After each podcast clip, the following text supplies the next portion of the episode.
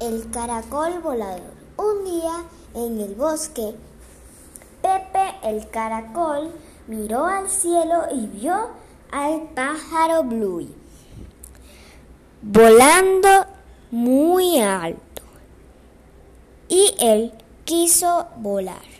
Entonces le dijo a Bluey, quiero montarme en tu espalda y volar. Bluey aceptó y volaban tan alto que Pepe decía, soy el rey de los caracoles. Estoy volando.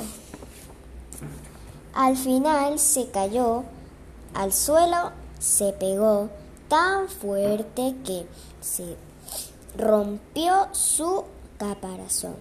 Rosita, la hermana de Bluey, lo curó a, curó a Pepe y le cuidó hasta que se sanó.